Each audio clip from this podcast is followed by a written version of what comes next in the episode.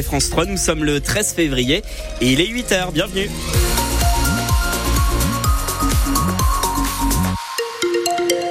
Le journal, Louis de Bergevin. Et on commence par faire un point sur la météo, Benoît, avec une journée encore fraîche et grise dans Oui, exactement. Euh, pour euh, ce matin, principalement du gris, puisqu'ensuite le soleil sera de retour pour euh, cet après-midi, avec les températures qui vont monter jusqu'à 13 degrés. On fait un point complet sur votre météo à la fin de ce journal. Un gang de sangliers sème la terreur sur la rocade de Bergerac. Eh, Hier matin encore, il a provoqué un- un accident. Un chauffeur a tenté d'éviter un groupe qui traversait. Son camion citerne s'est couché dans le fossé. Et ce n'est pas la première fois que ça arrive. D'ailleurs, Thierry Boucher, chauffeur de camion et ancien garde-chasse, alerte depuis des semaines sur le danger. C'est un tas de ronces qui est impraticable. Les sangliers, ils y vont dedans. Moi-même, j'ai percuté un sanglier en rentrant le soir avec mon véhicule personnel. J'ai tapé un cochon qui faisait plus de 100 kilos. Quand je suis descendu, le cochon s'est relevé et il a redémarré. Vous avez actuellement entre la zone rond-point des Caclons et, et l'autre rond-point du Leclerc, 10 cochons, dont trois gros cochons qui font à peu près 70 à 80 kilos. Ces cochons, malheureusement, galopent partout pour chercher euh, des vers sur le bord de la route. Et le troupeau a traversé et le chauffeur du camion qui a voulu éviter a mis un coup de volant et il s'est mis au tapis. Voilà. Il faudrait quand même que monsieur le préfet prenne conscience rapidement parce que ces sangliers, c'est sûr et certain, ils reviendront. Il ne faudrait pas qu'il y ait mort, voyez ce que je veux dire. Et ce chauffeur dit qu'il a alerté les autorités sans avoir de réponse. Il demande qu'un lieutenant de louveterie vienne euh, tirer des sangliers sur le secteur. Deux habitants de Charente-Maritime condamnés hier à de la prison, coupables la semaine dernière d'avoir tenté de livrer de la drogue avec un drone dans la prison de Neuvik. Cet homme et sa complice étaient jugés euh, hier au tribunal de Périgueux. Les juges ont suivi les réquisitions du procureur. L'homme de 39 ans a été condamné à deux ans de prison ferme. La femme de 45 ans écope euh, elle d'un an ferme plus un an avec sursis. La livraison de drogue par des drones dans les prisons, c'est de plus en plus courant. On y retrouve aussi euh, parfois des téléphones ou des objets euh, illégaux. Les syndicats des surveillants de prison disent qu'ils n'ont pas les moyens de lutter contre ça. Les agriculteurs mettent de nouveau la pression. Dix jours après la fin de leur mouvement de contestation, ils disent qu'ils n'ont toujours pas obtenu ce qu'ils voulaient. La FNSEA et les jeunes agriculteurs rencontrent aujourd'hui le Premier ministre à moins de deux semaines du Salon de l'agriculture et certains manifestent aujourd'hui parce que l'inquiétude est toujours là. Lisa Guinic, les producteurs de canards du Périgord, eux, ont tenu leur assemblée générale. Ils cherchent des solutions devant l'explosion de leurs charges.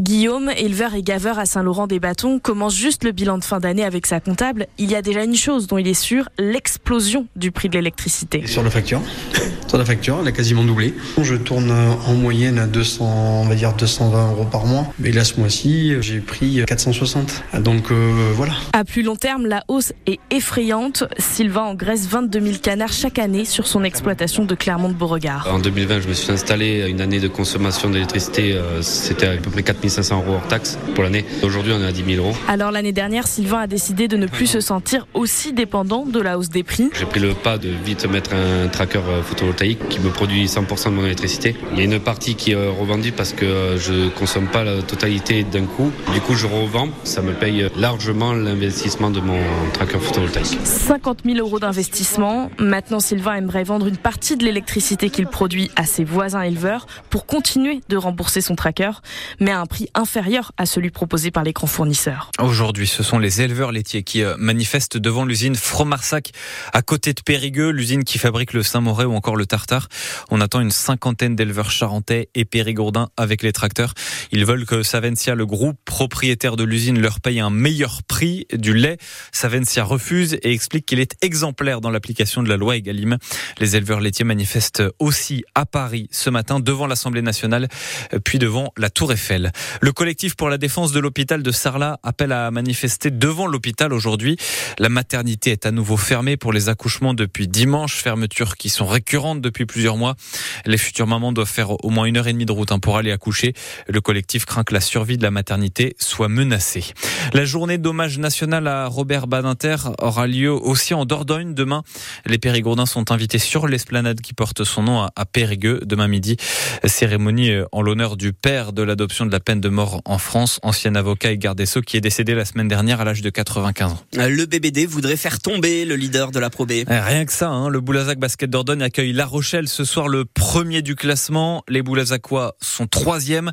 Un match que vous pourrez vivre sur France Bleu Périgord en direct de l'Arena, le Palio Périgord à partir de 19h30. Une petite statistique quand même pour être confiant pour ce soir. C'est depuis fin octobre que le BBD n'a pas perdu à domicile. Il paraît que les jeunes passent leur temps sur les réseaux sociaux et n'écoutent plus la radio. Eh bien, c'est faux. En tout cas, pour certains, c'est aujourd'hui la journée mondiale de la radio et on a choisi de rencontrer un jeune passionné des ondes. Il s'appelle Mathéo, 14 ans. Il est en troisième au collège du Bug et il est presque accro au poste Emmanuel Clavry.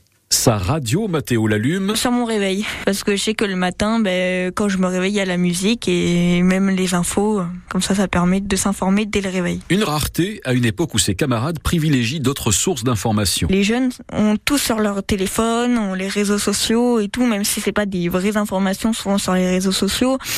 Le fait euh, maintenant d'avoir les téléphones, ben, ça empêche euh, qu'on écoute plus la radio. Pas d'exclusivité pour autant, le cœur de Mathéo balance entre deux radios, malgré une programmation musicale quelque peu différente. J'écoute de France Bleu Périgord et euh, aussi euh, Énergie. Énergie, euh, ça met euh, toutes les musiques à la mode et euh, France Bleu Périgord, ça met les musiques qui euh, peuvent revenir à la mode et euh, c'est ça aussi qui peut être euh, bien pour les jeunes de découvrir une autre culture musicale. Mais ce qui fait vibrer le collégien, c'est le sport. Oui, parce que je suis un passionné de sport, j'en fais beaucoup aussi.